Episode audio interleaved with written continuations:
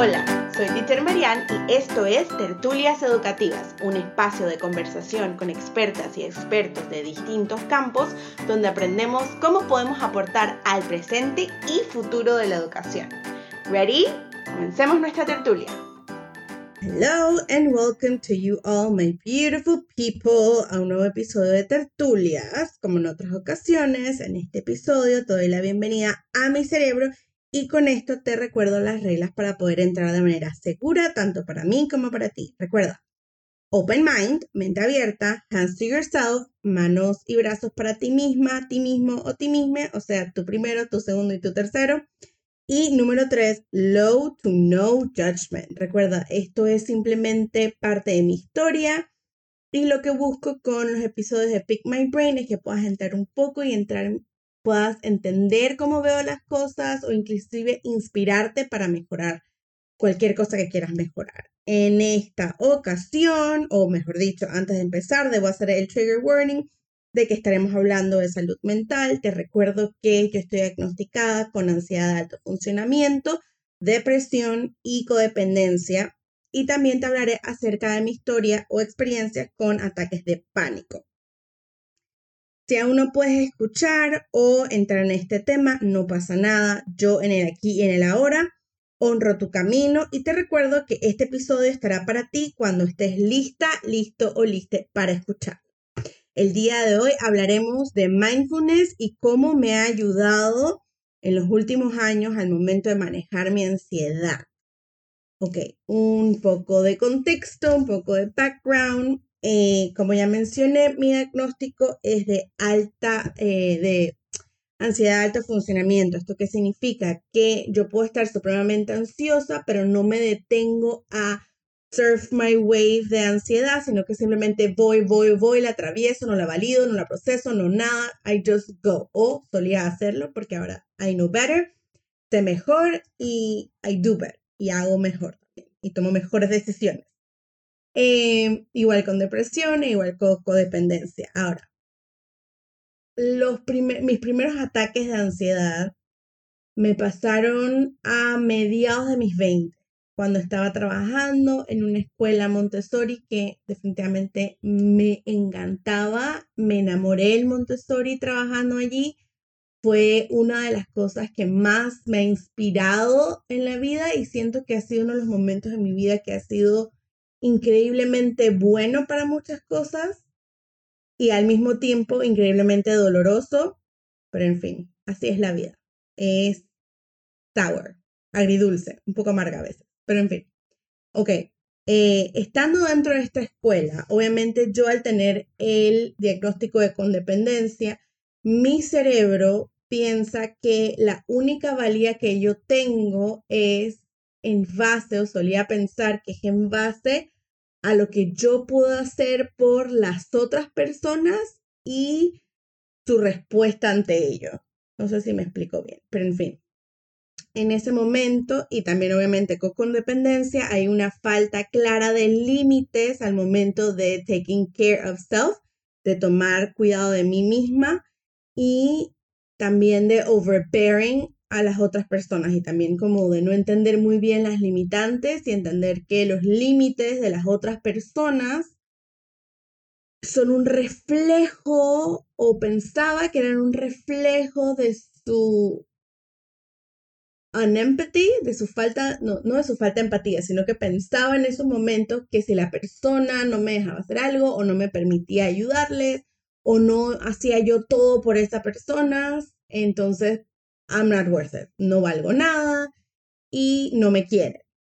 Pero al final era que yo no tenía nada de límites, eh, tengo el diagnóstico de codependencia, está la ansiedad de alto funcionamiento y la depresión y todo mezclado simplemente era un caso de overworking o workaholic, más no entender bien y nunca haber tenido contacto con mis emociones, ni entenderlas, ni procesarlas, ni tampoco tenía una salud mental estable etcétera, etcétera, etcétera. En fin, eh, cuando renuncié a este trabajo, o quizás unos dos, tres meses antes de renunciar a este trabajo, tuve múltiples ataques de pánico.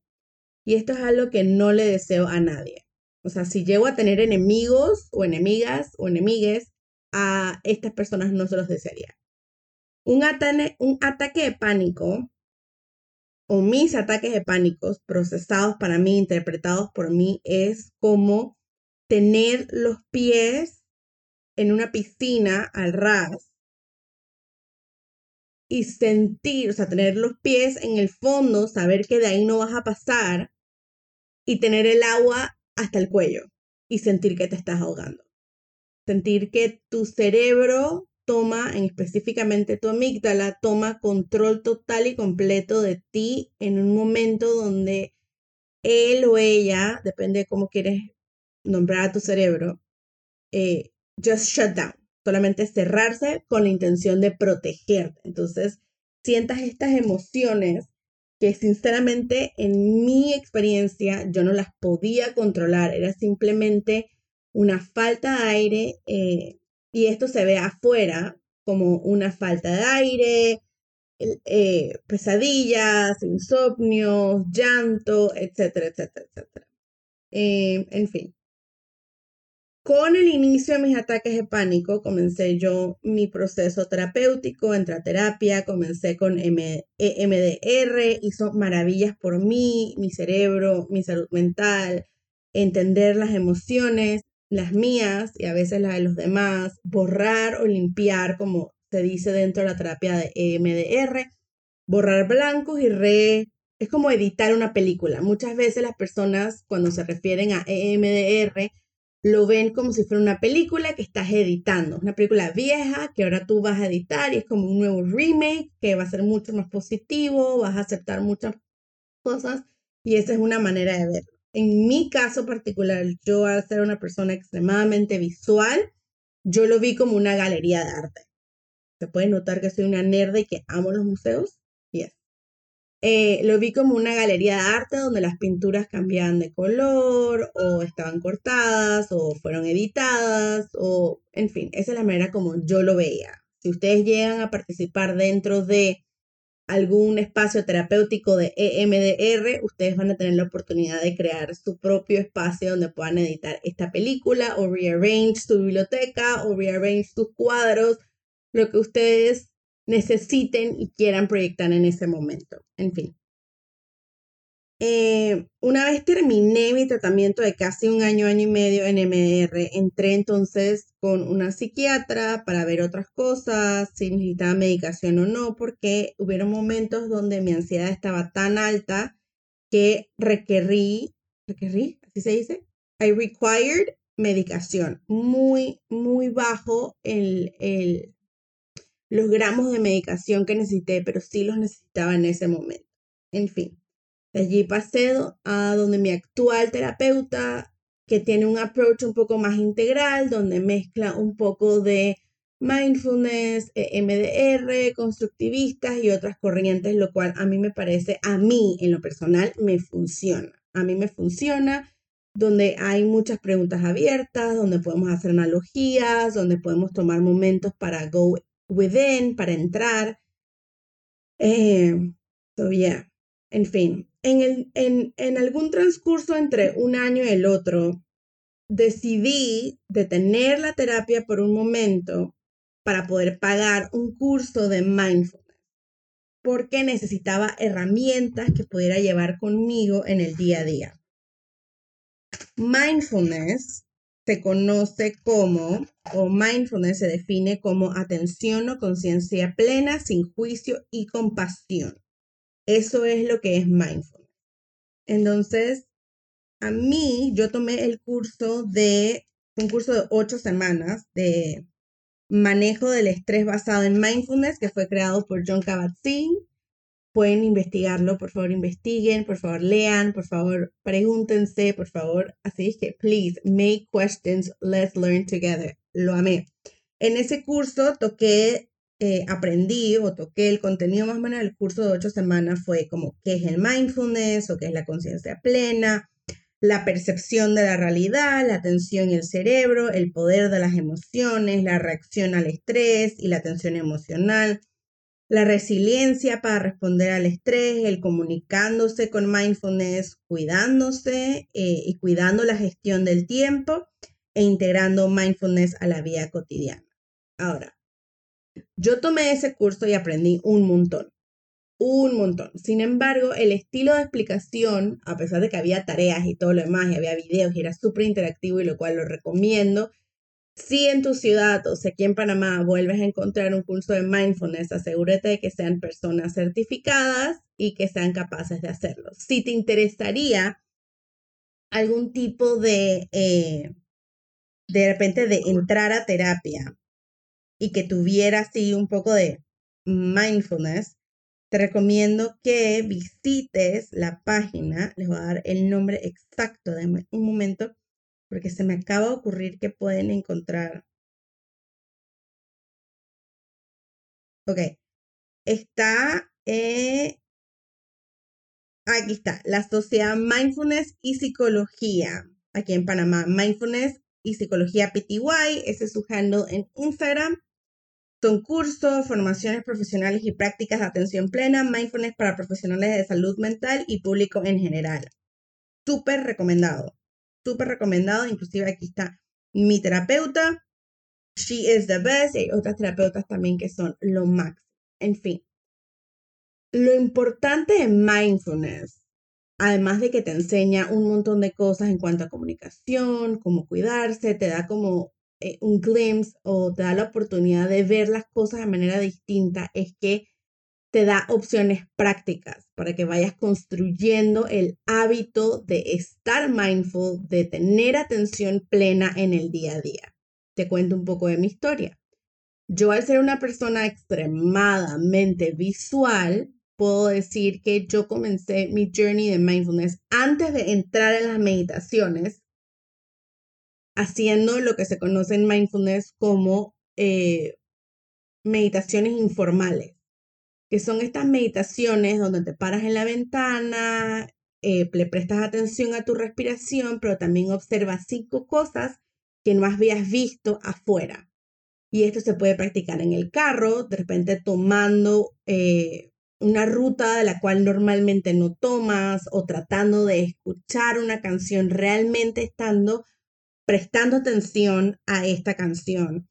O inclusive cuando estás trabajando o estás pintando o estás escribiendo tengas un hobby, realmente tratar de estar en el aquí y en el ahora y de disfrutar del momento. Sé que suena algo un poco imposible de hacer, pero recordemos que todo aprendizaje requiere práctica y la práctica hace a el maestro, la maestra, le maestre.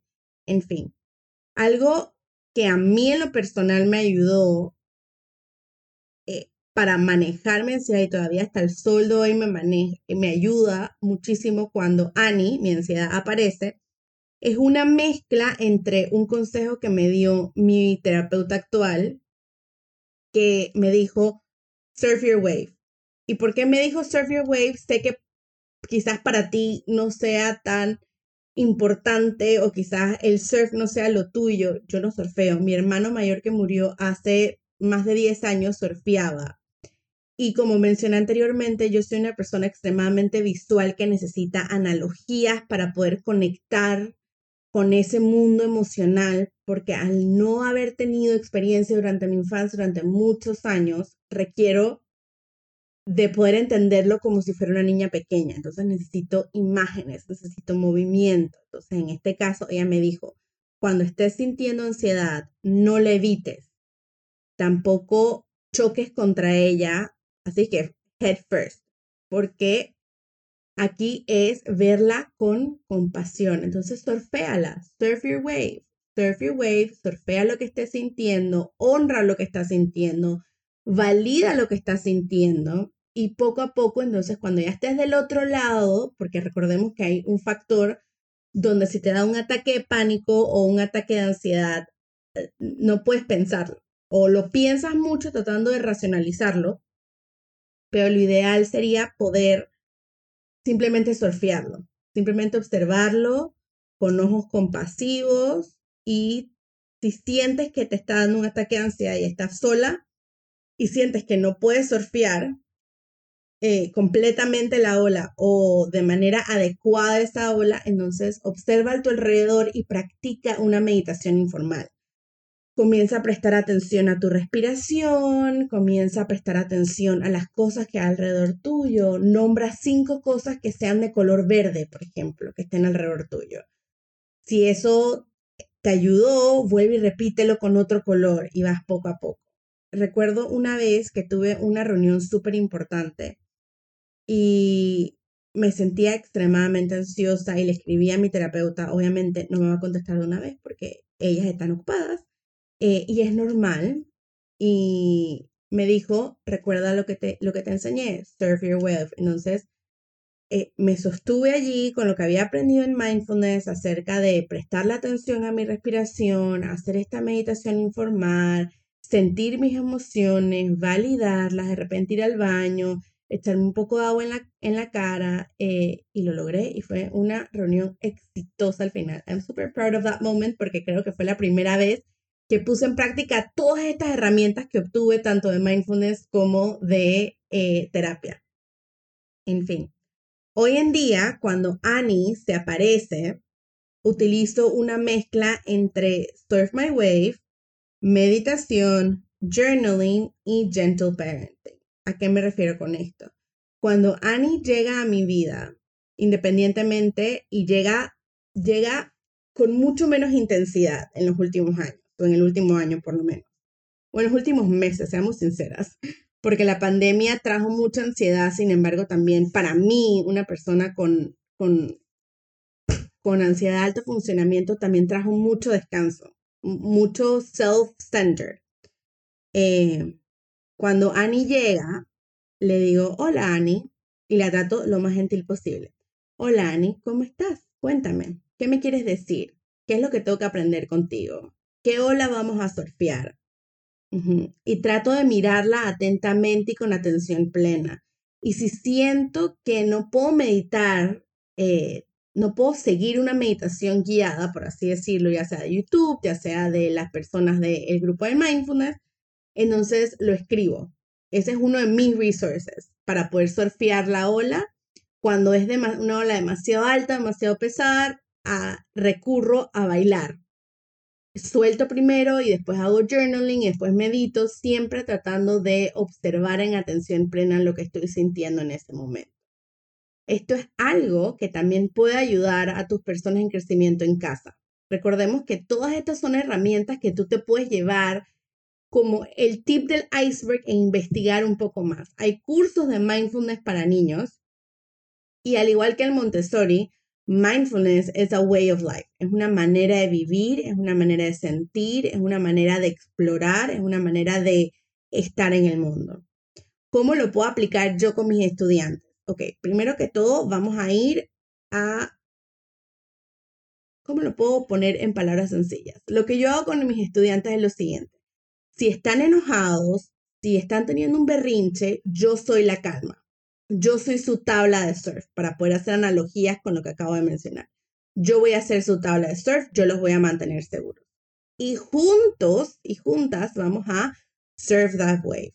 Yo voy a hacer la calma y le voy a decir, aquí estoy contigo, lo que estás sintiendo es esto, me avisas cuando estás lista o listo para hablar de ello, les doy contención y comenzamos a respirar juntos. ¿Quieres que respiremos juntos? Yo comienzo a respirar para modelar el comportamiento para ellos. Si ellos me dicen, no, no quiero respirar contigo, perfecto, no hay ningún problema, no respiro contigo, pero sí modelo el comportamiento.